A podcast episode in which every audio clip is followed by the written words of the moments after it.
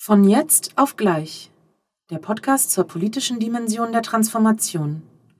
Ein Format des Wissenschaftscampus NRW.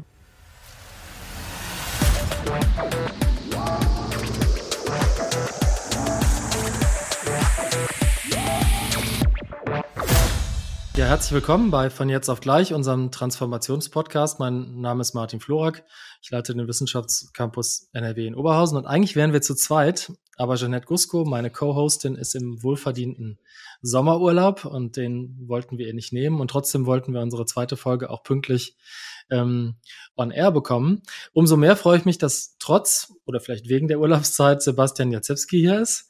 Ähm, Sebastian ist Politikwissenschaftler, hat promoviert, ist inzwischen aber eigentlich im, in der PR-Beratung unterwegs, ist Vorstand der Kommunikationsagentur Neues Handeln äh, AG in Köln und in Berlin, glaube ich. Kannst du vielleicht gleich zwei Sätze zu mhm. sagen. Ähm, und äh, Neues Handeln macht Kampagnen, Strategien für gesellschaftliche Kommunikation und setzt sich, so ist zumindest auch euer Claim, für eine lebendige und starke Demokratie ein. Und das führt uns eigentlich auch thematisch heute zusammen. Wir wollen nämlich über Kommunikation und Transformation sprechen. Herzlich willkommen, Sebastian. Schön, dass du dabei bist. Hallo Martin, vielen, vielen Dank für die Einladung. Ja, Transformationskommunikation klingt ein bisschen sperrig und vielleicht nähern wir uns auch diesem, diesem sperrigen, äh, sperrigen Begriff auch genau mal über diese Begriffsebene. Denn Transformation, ähm, du hast selber einen sozialwissenschaftlichen Hintergrund, das war eher ein Nischenbegriff vor einigen Jahren noch, vielleicht Insidern bekannt, ist aber inzwischen ja so in die alltägliche Kommunikation eingesickert und steht jetzt so ein bisschen als Synonym für alles, was mit Wandel oder Veränderung zu tun hat. Jetzt mal aus deiner Perspektive mit so einem Kommunikationsblick, ist dieser Transformationsbegriff überhaupt ein guter Begriff oder taugt der eigentlich ziemlich wenig?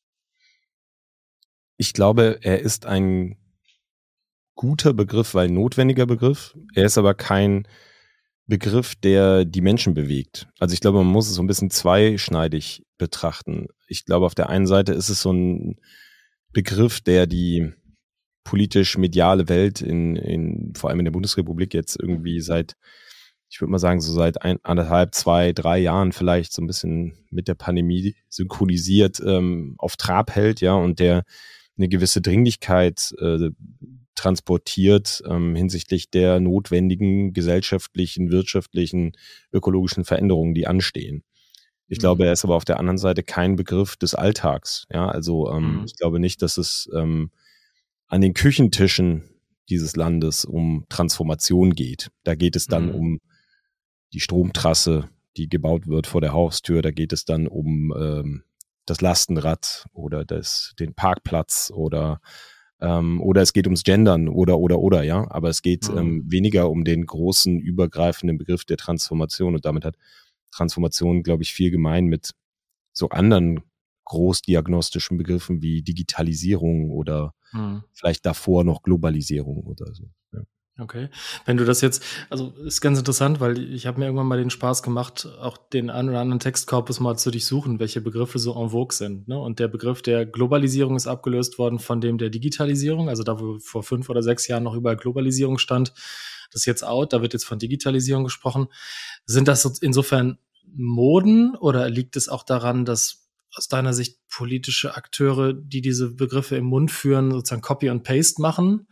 Oder liegt es möglicherweise auch daran, dass man sagt, das ist jetzt gerade das neue heiße Thema, ihr müsst diese Begrifflichkeiten äh, benutzen? Und was würdest du jetzt vielleicht auch unter einer Kommunikationsberatungsperspektive da eigentlich sagen? Denn das Interessante wäre doch eigentlich, andere Begriffe zu benutzen, um es plastisch zu machen. Und das schließt nochmal jetzt den Bogen zu dem, was du gemeint hast. Es geht ja auch darum, Akzeptanz, Legitimation, Anschlussfähigkeit und sowas zu organisieren. Also wenn man mit Begriffen spricht, die so abstrakt sind, dass es eigentlich für normale Bürgerschaft gar nicht anschlussfähig ist, ist es doch eigentlich total verrückt, den politisch zu, zu besetzen, den Begriff. Ich glaube auch gar nicht, dass er so sehr politisch besetzt ist. Oder wenn der Glaube da ist, man könne diesen Begr diese Begriffe, ja, also Digitalisierung würde ich mhm. da jetzt nochmal mit reinnehmen, äh, politisch mhm. besetzen, dann ist man, glaube ich, so einem ähm, ja, läuft man irgendwie in eine falsche Richtung, denn ich glaube, diese Begriffe helfen vor allem äh, dabei, Probleme zu benennen oder so, ja, oder über mhm. Problemkomplexe zu diskutieren und sich irgendwie eine, ähm, eine gemeinsame Basis zu schaffen, um über überhaupt über Themen zu sprechen, die gerade akut sind. So, ich glaube, dafür dienen sie. Ähm, aber ich glaube, es ist vermessen zu sagen, man könne diese Begriffe besetzen. Bei Digitalisierung gab es ja mhm. Versuche, ja, irgendwie, und es gibt dann Zuschreibungen. Ähm, wir erinnern uns noch an die äh, an die Piraten oder so, ja, da, mhm. da gab es ganz klare auch parteipolitische Zuschreibungen, okay, hier gibt es einen Akteur, der plötzlich Ahnung von Digitalisierung hat. Ähm, und sofern wurde das dann mal besetzt, aber in den, in den etablierten parlamentarischen Parteien jetzt gerade sehe ich nicht, dass diese Begriffe klar besetzt werden können. Klar kann man jetzt so eine, so eine Affinität, sage ich mal, der äh, die, vor allem vor der Wahl, würde ich mal sagen, äh, gab es mhm. natürlich irgendwie Zuschreibungen den Grünen gegenüber, dass sie gerade mhm. eine, eine ökologische Transformation ähm, vielleicht äh, prädestiniert dafür sind, die, diese anzupacken. Aber gleichzeitig bleibt ja jetzt, glaube ich, davon schon weniger übrig, sage ich mal, ohne es zu sehr werten zu wollen. Aber diese mhm. Zuschreibungen mhm. bei solchen Großbegriffen sind, glaube ich, ganz, ganz schwierig. Deswegen sind es für mich auch keine strategisch nutzbaren Begriffe sozusagen. Mhm. Ein paar Punkte haben wir jetzt so angetippt, auf die wir gleich mal im Gespräch zurückkommen müssen. Ich habe dieses Stichwort Dringlichkeit, Akzeptanz, das ist nochmal interessant, mhm. aber wenn man jetzt sagt, diese, genau dieser Dringlichkeitsaspekt, also wir wollen damit eigentlich vermitteln, es gibt Herausforderungen und es gibt den Bedarf, sich an die anzupassen und bestenfalls nicht nur reaktiv zu sein, sondern das auch noch proaktiv zu gestalten dann ist das ja genau dieser Dringlichkeitsimpuls, der auch hinter dieser Anforderung an große Transformation steht. Ne? Das kommt ja durchaus auch aus den Sozialwissenschaften zu sagen, da stehen jetzt ganz große und umwälzende Änderungen bevor. Jetzt ist ähm, ja sonst aber auch ein sozialwissenschaftlicher Befund, dass wir so als Bürgerinnen und Bürger jetzt als Deutsche nicht so wahnsinnig veränderungsbereit sind, dass wir eher sicherheitsorientierte Wählerinnen und Wähler haben, die sich eigentlich eher so unter Stabilitätsversprechen versammeln. Hat man denn überhaupt kommunikativ eine Chance, diese Art von Stabilitätsfixierung aufzubrechen? Also gibt es eine Sprache, mit der man so eine Veränderungsbereitschaft hervorlocken kann? Oder würde das auch die Funktion von Sprache überfordern, weil das am Ende doch nur Sprache und nicht Substanz von Politik ist? Also ich bin, auch wenn ich jetzt äh, gegen meine Profession schieße, durchaus auf dem Trip mittlerweile letzteres ähm, äh, zu bevorzugen, so in meiner Haltung zu den Dingen, weil ich glaube ganz klar, dass, ähm, dass wir nicht mit Kommunikation Probleme lösen können. Wir brauchen allerdings Kommunikation, um Probleme zu lösen. Ja, also das mhm. ist sehr nah beieinander, aber mhm. es hilft nicht alleine. Ähm, das ist ja immer dieses dieses Gespräch. Wir brauchen jetzt neue Narrative, dann wird sich äh, die die Klimakrise lösen.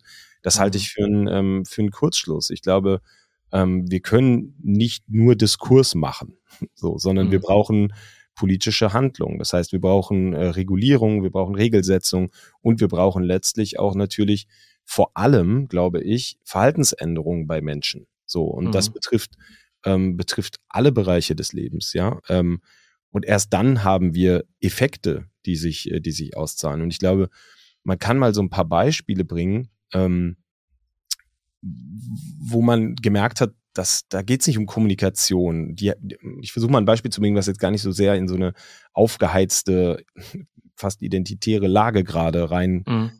ja, mhm. sondern so ein Beispiel wie das Rauchverbot. Mhm. Ja, also das war etwas, was das war kommunikativ nicht akzeptiert. Ja, das war keine mhm. Maßnahme, die jetzt große ähm, große Anhängerinnenschaft hatte, ja, sondern es gab eine eine ähm, Lobby, Menschen aus dem Gesundheitssektor, die ganz klar dafür plädiert haben, im Sinne des Gesundheitsschutzes zu sagen, wir verbieten das Rauchen in geschlossenen Räumen.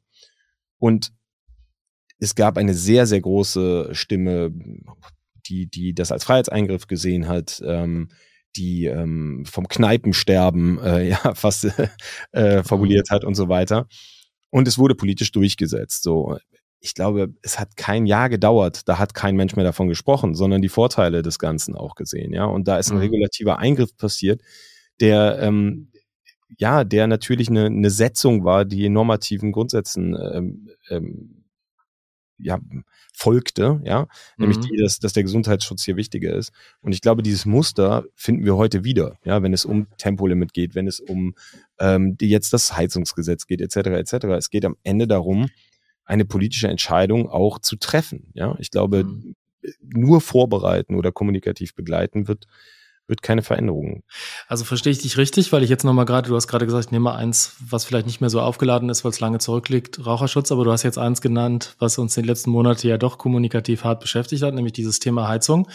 Da war aber doch häufig in der, in der Be Betrachtung, vielleicht liegt es auch daran, dass natürlich die journalistische Betrachtung dann auf Kommunikation gepolt ist, immer der Vorwurf, naja, in der Substanz äh, gab es Defizite, aber vor allen Dingen die Kommunikation war schlecht. Ich habe dich jetzt so verstanden, sagen, pff, ist eigentlich so eine Art Routinebetrachtung von journalistischen Beobachtern, immer alles auf Kommunikation zu schieben.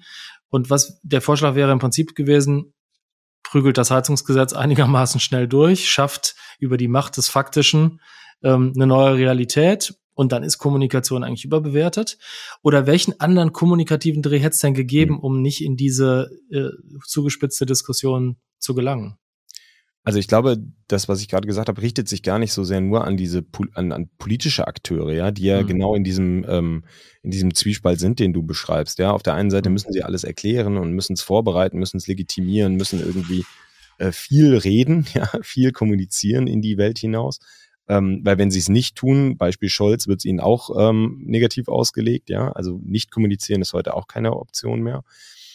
Aber in meinen Augen liegt, liegt es so ein bisschen an dem, was, was ich jetzt irgendwie mal so als ähm, äh, Volker Zastro hat das mal das Amalgam genannt aus äh, Politik und Medien. Äh, vor über zehn mhm. Jahren hat er das in der, in der FAZ mal geschrieben. Mhm. Ähm, dass das alles auch wirklich auf diese, diese kommunikative Ebene gezogen wird und immer wie so eine Art Sportberichterstattung ist, ja. Da mhm. hat jemand verloren, da ist jemand ins Hintertreffen geraten, da mhm. ist ein Gesetz dann plötzlich ähm, geschliffen worden oder so. Ja, natürlich, das ist ein parlamentarischer Prozess, ja, dass es eine Aushandlung gibt über eine solche Gesetzesform. Und die kann man gut oder schlecht finden. Aber manchmal fehlt mir in diesen Debatten wirklich die Sachlichkeit im Sinne von der inhaltlichen Auseinandersetzung und nicht sozusagen auf einer zweiten Beobachtungsebene eine Auseinandersetzung über die äh, kommunikativen Strategien, die dahin, also die da verhandelt werden. So, hm. und ich hab, ist das, ist das denn eine Realität, sozusagen eine objektive Realität, die man als Gegebenheit hat, oder wer schraubt sozusagen daran mit, dass das die Lage ist? Ich, also ich, ich habe eine objektive Realität, deswegen stocke ich jetzt gerade, weil das ist natürlich ein großer Begriff, ja, über den könnte man, äh, könnten wir zwei Stunden jetzt diskutieren, ja. Da, also da will ich, glaube ich, auch gar nicht so sehr rein, aber ich mhm. sehe, ich sehe durchaus in, bei dieser, bei dieser Heizungsberichterstattung äh, ging es halt um um so eine Verhandlung, die auf einer wirklich sehr ähm, affektiven Ebene war. Ja, da ging es sehr um, um, Emotionen, um Emotionen, die bedient wurden. Mein Haus wird weggenommen, ich, der Eingriff in die Wohnung und so weiter. Und es ging wenig um diese, um die Sache. Und ich hatte schon hier das Gefühl, dass auch, auch Medien und, und sozusagen politische Beobachter und all die, die sozusagen mitkommunizieren an diesem, an diesen Phänomenen, die uns umtreiben, eine Verantwortung haben dafür, dass wir hier nicht nur über über Kommunikation sprechen, also sozusagen zweiten Grades über diese, über mhm. dieses Phänomen, ja. Und darüber hat Habeck jetzt ähm, sich äh, zu weit nach vorn gelehnt, dann kam diese ganze äh, Greichen-Debatte ja noch mit irgendwie in das, in das Boot rein, so, sondern um die Frage, wie wollen wir eigentlich in Zukunft äh, diese Probleme lösen? Wie wollen wir äh, den, die CO2-Reduktion vorantreiben? So, ja. Mhm. Und diese, dieser Aspekt, um den es hier eigentlich ging, der war in der öffentlichen Debatte verschwunden. Und natürlich hat das politische Gründe. Ja, natürlich mhm. ist das politisch getrieben, hier so ein Derailing zu betreiben, ja, und die Debatte auf andere Pfade zu lenken, weil man hier vielleicht auch inhaltlich gar nicht so viele Argumente hat. Aber da meine ich, sehe ich so eine Verantwortung für alle, die oder bei allen denen, die, ähm, die am Diskurs halt mitwirken. Ne? Mhm. So. Ist denn, also du hast jetzt gerade auch nochmal im, in dem, in dem letzten Zusammenhang nochmal den Begriff Emotion genannt, ne? Und das ist ja potenziell auch ein Widerspruch zu dem, was wir so als sachrationale Erklärkommunikation haben. Das ist ja manchmal so, dass, dass mein Eindruck, das Leitbild oder mutmaßliche normativ überwölbte Leitbild für gute politische Kommunikation. Ja, also sachlich, rational, objektivierend Erklärungen zu liefern.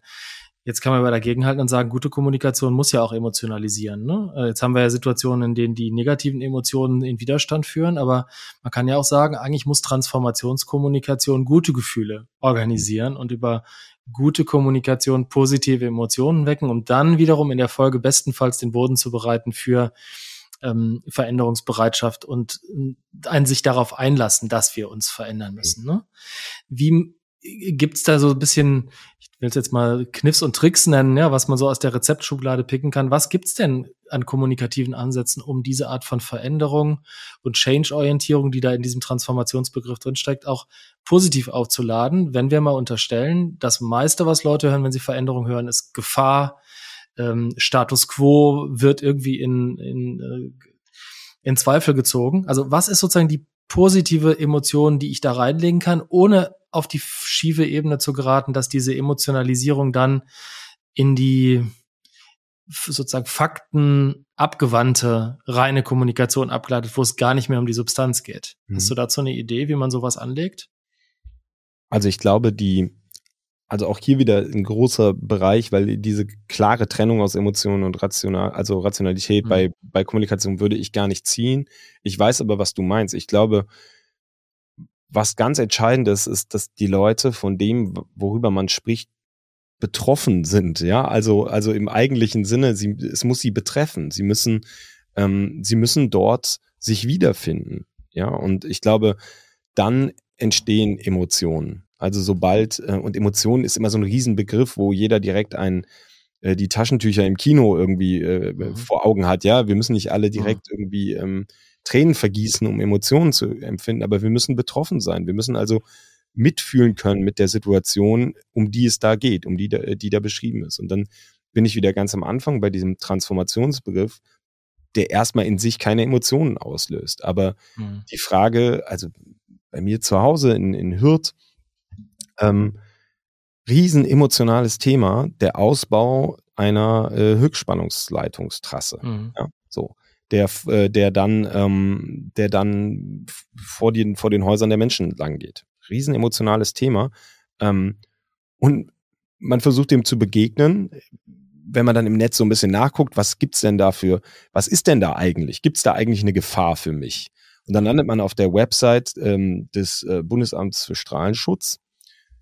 Und da ist einem die Studienlage, wird einem da dargelegt, ja. Mhm. Und da haben wir genau, glaube ich, so ein, äh, so ein, so ein Widerspruch aus so einer sehr faktenbasierten Kommunikation mhm. und diesen Emotionen, die die Menschen betreffen, nämlich macht das was mit mir? Und ich glaube, das ist dann so, so, so verstehen wir unsere Aufgabe, mhm. hier eine Übersetzungsleistung nochmal zu schaffen und Anknüpfungspunkte zu markieren. Also die Frage auch zu beantworten, ist das für mich gefährlich? Und dann ist natürlich eine wissenschaftliche Antwort, ja und nein gibt's nicht, ja, sondern mhm. es gibt dann graduelle Abstufungen, es gibt Wahrscheinlichkeiten und so weiter.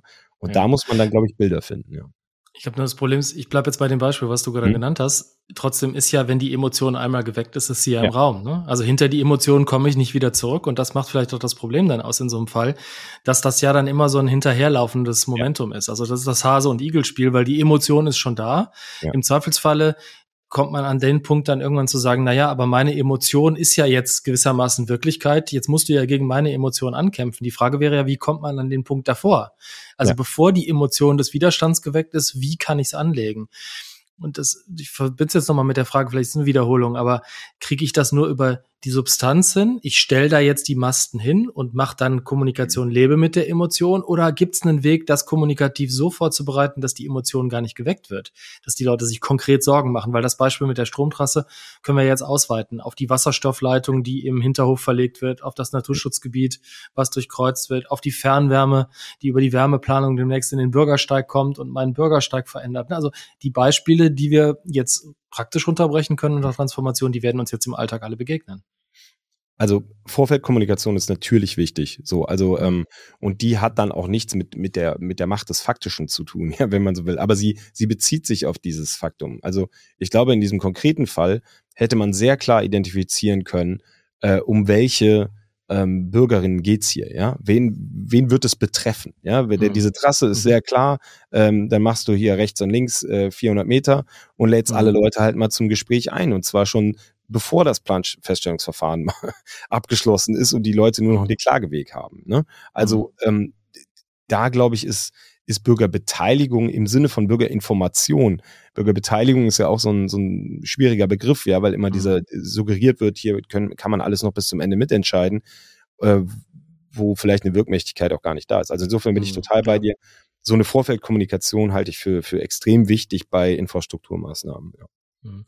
Jetzt vielleicht nochmal unter sozusagen deinem Blick, unter dem professionellen Blick jetzt einer Kommunikationsberatungsagentur. Gibt es denn dafür einen Widerhall im politischen Raum? Denn damit man so eine Art von Kommunikation organisiert, braucht man ja doch eine ganze Menge Dinge, die ziemlich voraussetzungsvoll sind. Ja. Ne? Also man braucht ein Problembewusstsein dafür, dass einem das als kommunikative Herausforderung droht, neben der Fachlichkeit.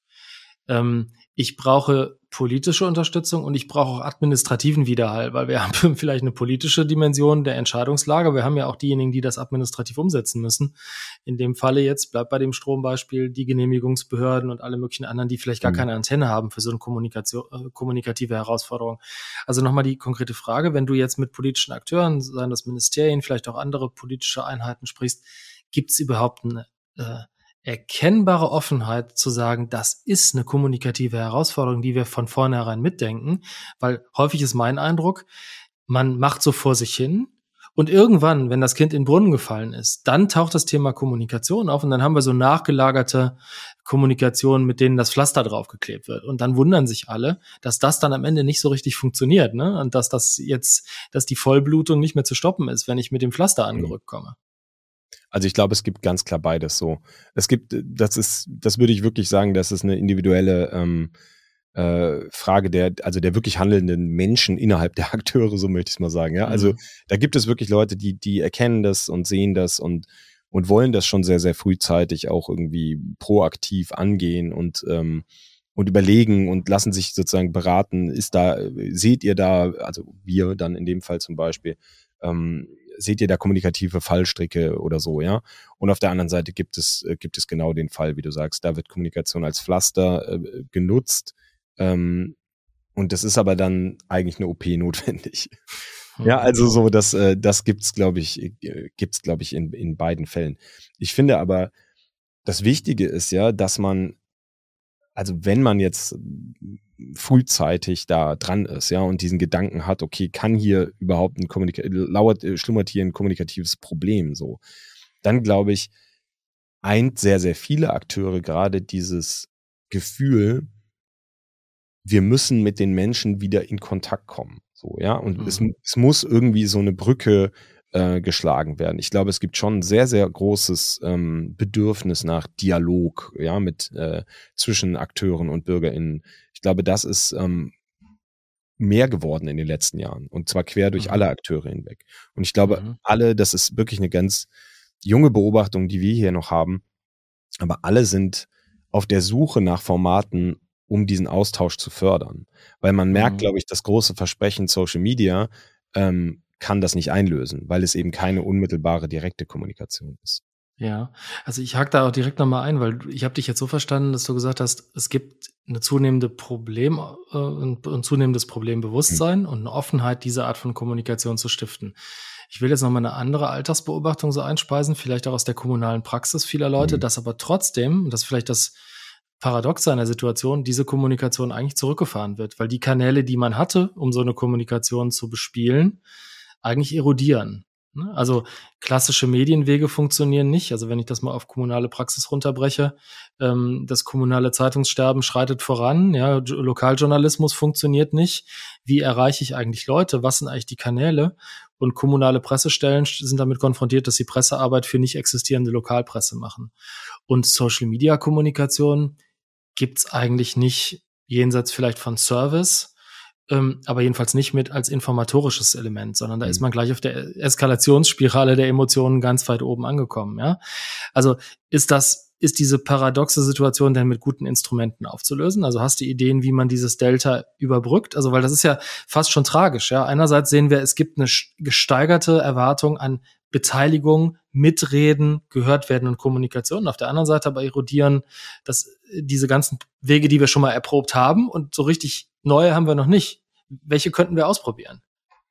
Ja, also ich glaube, das ist genau dieses Phänomen. Du hast es jetzt nochmal sehr schön aufge, aufgezogen. Äh, genau das Phänomen, in, in dem wir uns gerade befinden. Und ich glaube, viele suchen gerade nach diesen neuen Wegen. Ja, es gibt, ähm, es gibt wie viele Dialoge oder, oder, oder lokale Veranstaltungen von Akteuren gibt es mittlerweile. Ja, ich bin mir noch nicht so hundertprozentig sicher, ob das immer alles so trägt und funktioniert. Ja, mhm. aber ich glaube schon, dass irgendwie diese, dieses direkte Gespräch, das vor Ort sein, das, ähm, das äh, ein, ein unfassbar wichtiger ähm, Faktor der, der Kommunikation, der Informationsweitergabe ist.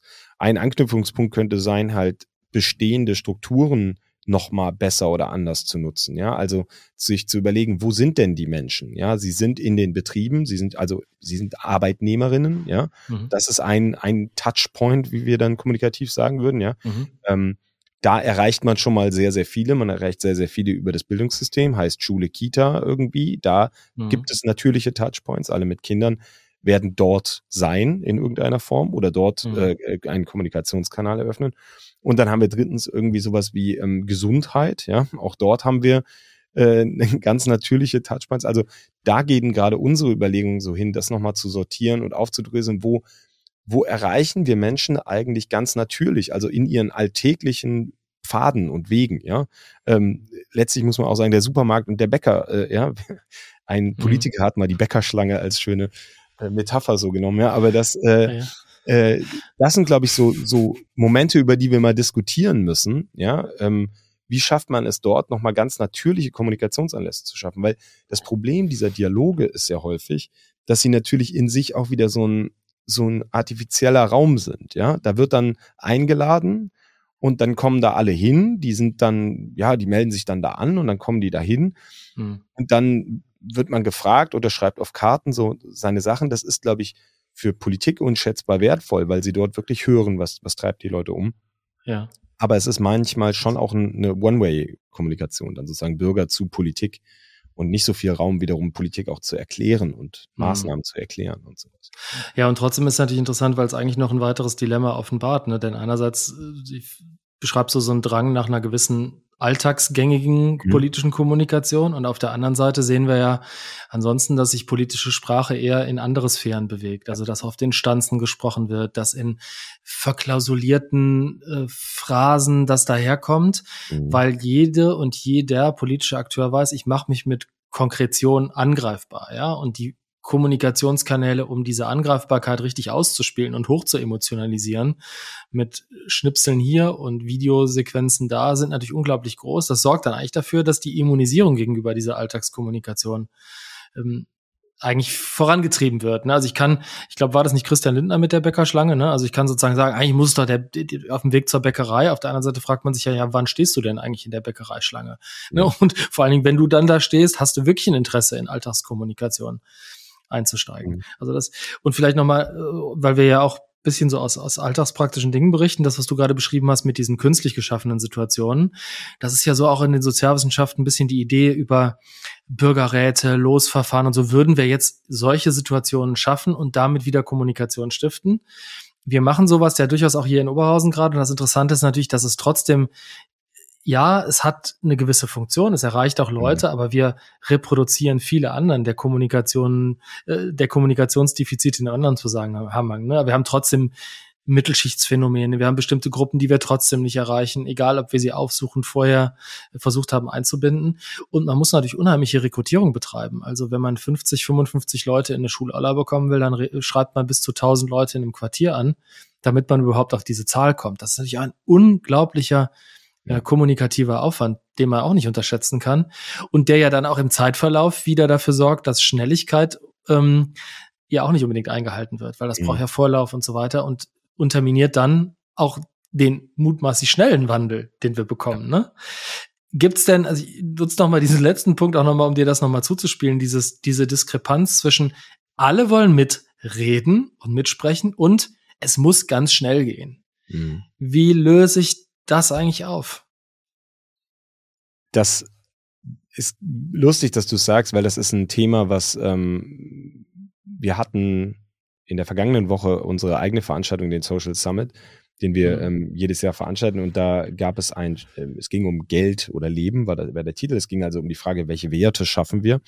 Und ähm, auf dem Abschlusspanel, also ist jetzt ein bisschen anekdotisch nochmal, aber auf dem Abschlusspanel saßen Eileen Möck, ähm, Zukunftsforscherin, ähm, äh, Armin Steuernagel, der Vorstand der äh, Stiftung Verantwortungseigentum und äh, Benjamin Mickfeld, Abteilungsleiter im Kanzleramt.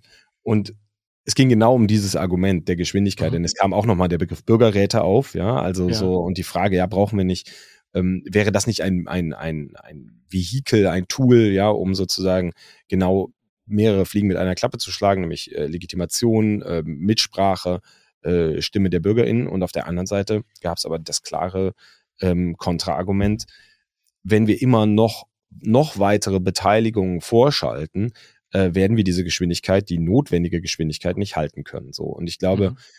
ich persönlich habe aber noch ein, also ich bin nicht so, das ist jetzt aber wirklich eine ganz persönliche Meinung, ich bin nicht so ein Fan von Bürgerräten, weil mhm ich frage mich immer, was, warum brauchen wir die denn jetzt? Wir haben doch ein Parlament, ja, äh, wo Repräsentation eigentlich gelingen sollte. So. Und mhm. wenn wir hier, ähm, wenn wir das Gefühl haben, da ist was dysfunktional, weil wir eben nicht alle gesellschaftlichen Gruppen hier repräsentiert sehen, weil wir ähm, bestimmte Stimmen da nicht wiederfinden, weil bestimmte Themen dort nicht auftauchen oder oder oder, dann müssen wir uns doch fragen, wie können wir diese, diese Wege nutzen, ja, also die, die uns auch schon zur Verfügung stehen. Ähm, und dann gibt es ja Initiativen wie Brand New Bundestag oder so, ja, die, die versuchen dann eben bestimmte Repräsentationen zu schaffen, ja, über Unterstützungsformate oder so. Ähm, aber jetzt einen, sozusagen einen Sidetrack aufzumachen, der mhm. sozusagen ein, der hebt ja, der ist ja Symptombekämpfung dann und ja. nicht äh, Problembekämpfung in meinen Augen. Ja. Ja, ne, das Argument taucht durchaus auch prominent auf ne, in der Wissenschaft, so als ja. Argument, löst doch mal das Kernproblem. Also wenn wir ein Repräsentationsdefizit des Parlamentarismus haben, wollen wir andere Pal Repräsentationsdefizite in anderen Formaten ausprobieren, statt uns um die ja. äh, Defizitbekämpfung im Parlamentarismus zu kümmern ist, ist tatsächlich total interessant. Aber Animiert mich nochmal zu der Geschwindigkeit, Martin, sorry. Ja, Aber diese Geschwindigkeit bitte. ist halt auch so ein schönes Beispiel. Was ist da, was dann immer so kommunikativ nach vorne gezogen wird, ist, mhm. ähm, es geht, also bei jedem Gesetzesvorhaben und so werden Verbände beteiligt. Ne? Also es ist, es gibt eine, eine, ganz, ganz breite partizipative Kultur in Deutschland. Das heißt, da wird ja nichts durchgedrückt, weil das eben, hatten wir das ja mal kurz so, ne, so von wegen jetzt wird da einfach mal eine Entscheidung durchgedrückt. Das passiert ja faktisch nicht. Ja. Verbände werden beteiligt, äh, alle möglichen Gruppen werden gehört. Beschwerde, die Beschwerde, die aber häufig äh, geäußert ist, wir hatten jetzt nur drei Tage Zeit, den Referentenentwurf zu ja, gut, okay, mhm. das, das, kann passieren, ja, und das ist auch nicht schön. Dann muss man sich halt mal hinsetzen, so ungefähr. Also ich, ich überspitze es jetzt total populistisch, ja, aber ich ja. glaube, Geschwindigkeit ist ein Riesenthema über das, was in dieser Debatte total wichtig ist. Ja, ich habe gerade noch mal gedacht ähm, über ein anderes Phänomen, weil das auch eine kommunikative Seite hat. Du willst mal mit der Frage verbinden, was dir eigentlich das Leben unter Kommunikationsgesichtspunkten leichter macht. Mein Eindruck ist häufig, dass wenn man auf diesem Abstraktionsniveau der großen Transformation unterwegs ist, dann reden wir ja im Prinzip über Zielsetzungen, die eigentlich niemand, der einigermaßen ernst zu nehmen ist, ja hinterfragen würde. Mhm. Also wenn ich das Ziel nur groß genug mache, ist eigentlich niemand dagegen. Also wer wäre schon gegen mehr Transformation, äh, gegen mehr Nachhaltigkeit? Wer wäre gegen mehr Demokratie? Und eigentlich haben wir es ja in dem Zusammenhang mit so einer Art, mit einem unterstellten Konsens zu tun. Also irgendwie sind wir doch alle einig. Dass dahinter ganz viele Dissense liegen, ist ja was anderes. Und trotzdem würde ich die These wagen, dass ein solcher unterstellter Konsens viel weniger stabil ist als ein ausgehandelter Dissens. Mhm. Also wo auch richtig klar wird, wer dagegen ist. Ähm, was macht dir kommunikativ das Leben leichter? Ich würde jetzt aus so einer äh, Perspektive nicht unbedingt der Kommunikation, aber der Herstellung von Politik sagen, ist doch super, wenn meine Maßnahme daherkommt. Ich will gar keinen Konsens stiften, sondern ich will auch klar machen, dass es vielleicht mehr als Unterstützung gibt, aber wo auch die Widerstände sind, weil die Widerstände eigentlich einladen, mich an denen zu reiben. Ja? ja? Und vielleicht ist die Widerständigkeit eingehegt, wenn ich die Leute dazu bringe, ihren Dissens auch kundzutun, weil sie sich wenigstens gehört fühlen, ja. Aber alles so zuzukleistern und zu sagen, ah, also wir sind irgendwie alle für die große Transformation und dann vernebeln wir das Kleine, ist doch eigentlich eine total kommunikative Fehlleistung. Absolut. Also ich finde das ein, ein, ein super Punkt von dir, weil ähm, kommunikativ sehen wir ja schon so, eine, so ein Verschwinden des Dissenses, ja. Also der, der wird ja auch nicht mehr öffentlich ausgetragen. Es stellt sich ja keiner mehr hin, auch jetzt in dieser, um wieder bei dieser Heizungsdebatte zu sein, so, mhm. stellt sich ja keiner hin und sagt, warum wir das jetzt für eine doofe Idee halten mit der Wärmepumpe. Ja, sondern es werden dann solche, genau solche, solche emotionalisierenden Scheinargumente wie, da, wir nehmen der kleinen Oma jetzt ihre alte Gasheizung weg und so, werden ja ins Feld geführt, anstatt zu sagen, ähm, was weiß ich, nein, wir wollen aber, äh, also dieses Technologieoffenheitsargument oder, oder, oder, ja. Hm. Auch wieder, weil er gerade schon gefallen, äh, der Name schon gefallen ist. Insofern fand ich das total super, also kommunikativ und auch politisch wichtig, dass sich ein Christian Lindner bei der Republika vor vier Wochen hinstellt und sagt, Erbschaftssteuer wird es mit mir nicht geben. Mhm. Ich kann das jetzt persönlich als Sebastian Jacepski doof finden. Ja, ich finde das auch doof. Ich wäre ein Befürworter einer Erbschaftssteuer. Ja. Aber ich, ich schätze es sehr, dass sich ein politischer Akteur hier klar positioniert. So, mhm. und dann muss man in die Auseinandersetzung gehen und muss da politisch auch äh, die Konsequenzen ziehen und sagen, okay, wenn ich die, wenn ich wenn mir das ein wichtiges Anliegen ist, kann ich diese Partei nicht wählen. Wenn mir das äh, ein, andersrum ein wichtiges Anliegen ist, muss ich diese Partei wählen, weil sie die einzigen sind, die, die gegen eine Erbschaftssteuer sind oder so, ja. Mhm. Und das ist ein Punkt, das, das gleiche beim Tempolimit etc. Ja, insofern bin ich sehr ein Freund davon, auch da so eine, so eine Klarheit in dieser Positionierung äh, auch kommunikativ zu fahren. Ja, also ich glaube, mhm. natürlich macht man sich angreifbar. So. Und irgendwie ist das auch glaube ich, bräuchte es fast so eine Art Commit, so ein, so ein Gesamtcommitment, dass alle da auch mitziehen, ja, weil ich glaube, immer wenn du der Einzige bist, der sich positioniert und alle anderen sind so, ja, hm, weiß ich auch nicht, dann bist du natürlich derjenige, der da vorne an der Front steht und an der, an der Schuss, in der Schusslinie ist, ne? Mhm. Aber also das würde ich mir ein bisschen wünschen, wenn ich mir was wünschen ja. darf hier heute im Podcast, würde ich mir wünschen, dass es so, so, eine, so ein bisschen mehr Klarheit in der Positionierung auch wieder gibt. Ja, ja.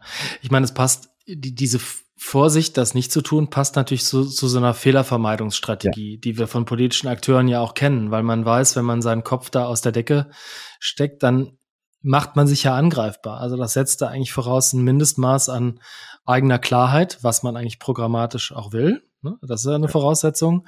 Auch die Fähigkeit, dann diesen mutmaßlichen Widerstand auch auszuhalten und auch gute Argumente zu haben, um das eigene Argument zu unterfüttern.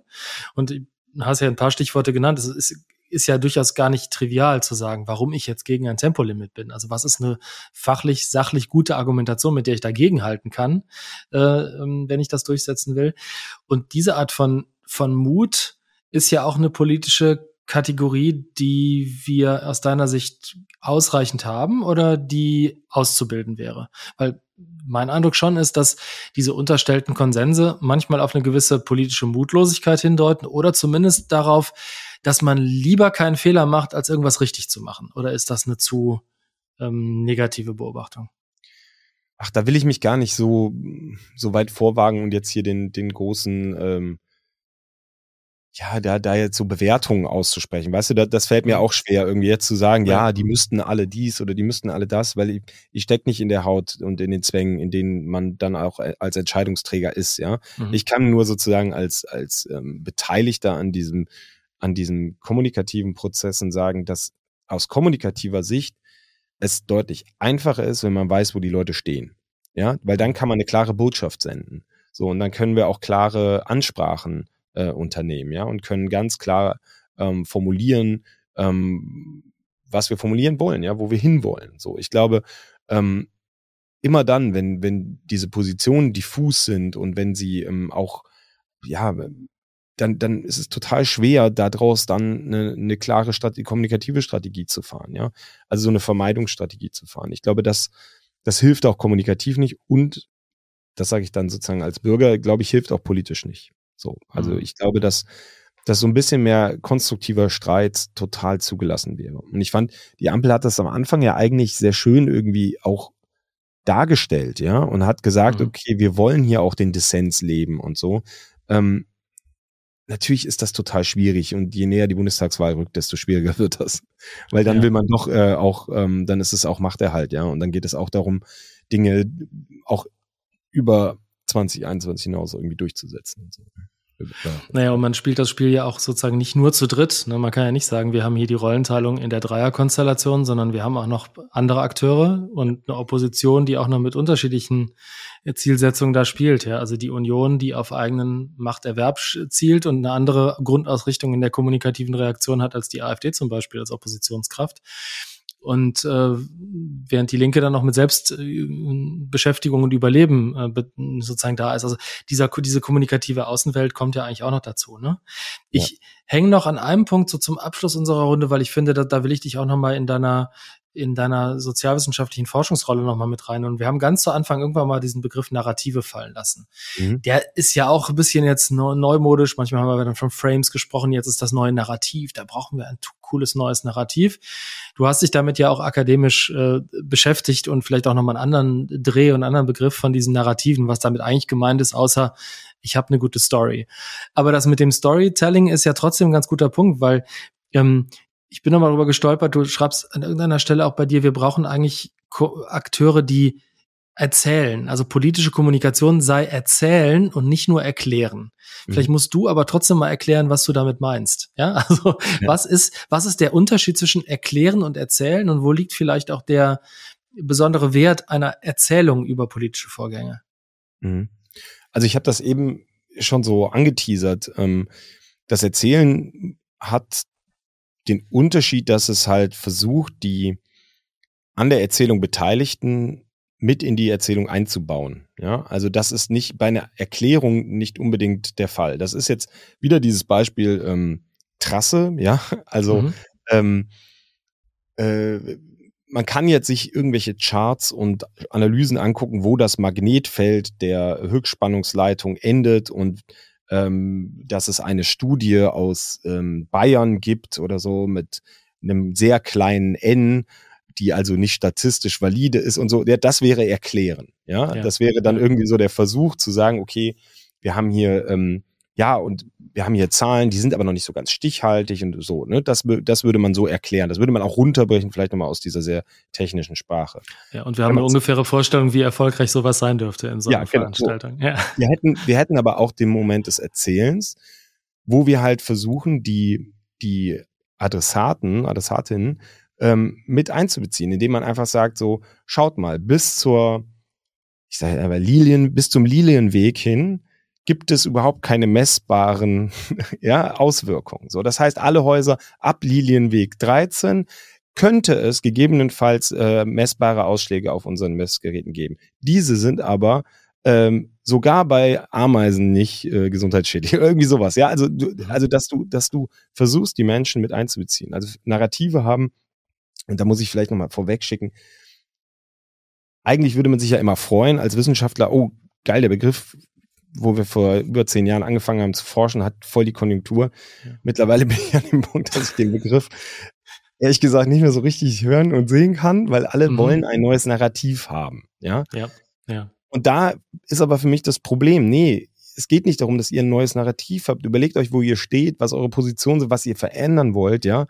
Und dann kommt es, glaube ich, automatisch, dass eure Erzählung kommt. Also mittlerweile nutze ich für mich und auch für das im, im Alltag die Narrative eher als Reflexionsinstrument, ja, nämlich die Frage, welche Sprachbilder nutzt ihr eigentlich? Ja, also das ist ein ganz entscheidender Baustein von Narrativen. Welche Metaphern nutzt ihr? Wo, wovon redet ihr da? Redet ihr von so abstrakten Begriffen wie Transformation oder redet ihr von äh, vom vom Lastenrad, um es jetzt wieder irgendwie so? Ne? Ja. Ähm, und das Zweite sind diese diese ähm, Akteure, die beteiligt sind. Also wisst ihr überhaupt, wie eure Zielgruppen reden? Ja, wie, was treibt die um? Was ist so, welch, in welcher Sprache bewegen die sich? Ja, und, ähm, und was sind, Beispiel Lilienweg jetzt, ja, was sind so die, die Nahräume, in die, in die wir hier rein kommunizieren? Und ja. drittens geht's halt darum, dann so eine Konfiguration dieser, dieser Elemente zu finden. Also zu sagen, wo beginnt das Problem überhaupt? Beispiel Trasse. Das Problem beginnt nicht dabei, wenn diese Türme aufgebaut werden, sondern das Problem beginnt dabei, dass wir alle äh, eine neue Form der Energielieferung brauchen. Ja, das ist das Thema, um das es, äh, um das es hier geht. Hier geht es nicht nur um den Vorgarten. Und das zu übersetzen und in den Vorgarten zu bringen, so, das ist dann, glaube ich, das Erzählen, ja, das Ganze als kohärentes Gesamt, äh, Gesamteinheit zu packen. So. Mhm. Und trotzdem laufen ja Erzählungen nebeneinander und sind vielleicht auch nicht unbedingt koppelbar. Das fiel mir jetzt nochmal ein bei dem Beispiel, was wir jetzt vielleicht fast notwendigerweise streifen, weil, weil uns das so beschäftigt hat, die kommenden, die vergangenen Monate, dieses Thema Heizung. Also da sind ja mindestens mal zwei Erzählstränge auch nebeneinander, die vielleicht auch deswegen problematisch wurden, weil sie gerade nicht verkoppelt worden sind. Weil ich kann mhm. das als Nachhaltigkeitsstory erzählen, ja. Also im Heizungskeller beginnt äh, die Bekämpfung des Klimawandels und mhm. beginnt die Nachhaltigkeit. Und auf der anderen Seite haben wir aber die Story der mutmaßlichen Überforderung, äh, soziale Fairness, Ungerechtigkeit und so weiter. Und eigentlich sind diese beiden Stränge nicht so richtig miteinander in Deckungsgleichheit gekommen oder es gab zumindest keinen Narrativ der Verschränkung. Ja, also die Frage ist ja, wofür eine größere Re Rezeptionsbereitschaft äh, besteht bei denen, die zuhören. Ja, also ist das richtige Knöpfchen, was gedrückt wird, dass das Nachhaltigkeits, äh, der Nachhaltigkeitserzählung oder reagieren die Leute eigentlich eher auf diese Ungerechtigkeitserzählung? Mhm. Ähm, setzt jetzt aber für dich nochmal kommunikativ ja auch voraus, so eine Art von Sozialforschung eigentlich zu betreiben, um zu gucken, was ist überhaupt anschlussfähig, oder? Macht die, das ja, macht ihr auch so. Ja, also absolut. Das mhm. ist im Idealfall ist äh, jeder Kommunikation eine, eine intensivste Analyse vorzuschalten. So, das ist auch aus Zeitgründen nicht immer möglich, ne? Aber mhm. der der Idealtyp sieht das natürlich vor. Also, ähm, dass man sich in Zielgruppengespräche begibt, dass man mindestens äh, diskursiv mal äh, analysiert, wo wo steht diese Debatte eigentlich gerade. Das ist äh, zwingend notwendig, glaube ich, um da aufzusatteln. So, mhm. aber diese beiden Stränge, die du jetzt gerade ähm, benannt hast, ich würde jetzt wieder den, den, ähm, den Bogen zum Faktischen sozusagen äh, schlagen. Mhm. Ähm, solange es faktisch aber eine soziale Ungleichheit gibt, gibt es keine Erzählung, die das kitten wird können. Ja. ja also solange wir das Problem haben, dass am Ende, ähm, wie jetzt ja in dem letzten Entwurf, ähm, einfach relevante Mietergruppen davon zum Beispiel auch betroffen sein werden, dann wird es können wir das noch so als nachhaltig und notwendig erzählen. Es wird ein Gefühl bleiben bei vielen Menschen, weil sie davon betroffen sind. Und zwar ganz, mhm. ganz monetär, so am Ende. Mhm. Und das sage ich jetzt vollkommen wertfrei, aber die Leute werden nicht ähm, eine, dann wäre ja sozusagen das Hochfahren der Nachhaltigkeitsstory sozusagen für den Bigger Course oder so, ja, wäre dann ja, könnte man mhm. jetzt strategisch irgendwie empfehlen. Ich würde mhm. das nicht tun, weil es, weil es unehrlich ist am Ende. Ja. So. ich glaube, es geht auch um diese Notwendigkeiten und auch die, die Zumutungen, ja, äh, auch die muss man klar kommunizieren. So. Mhm. Und führt am Ende vielleicht zu einer dieser Grundwahrheiten auch von guter Wahlkampfführung, nämlich, dass es also eine Botschaft nicht gut wird, wenn es keine Substanz gibt, mit der sie ja. hinterlegt ist. Ne? Also das, ja. das bleibt, bleibt sozusagen bleibt. kommunikativ immer wahr. Äh, was auch wahr bleibt, ist, dass die Uhr nicht lügt, ne? also die, Fakt, Fakt, die Macht des Faktischen auch hier zuschlägt.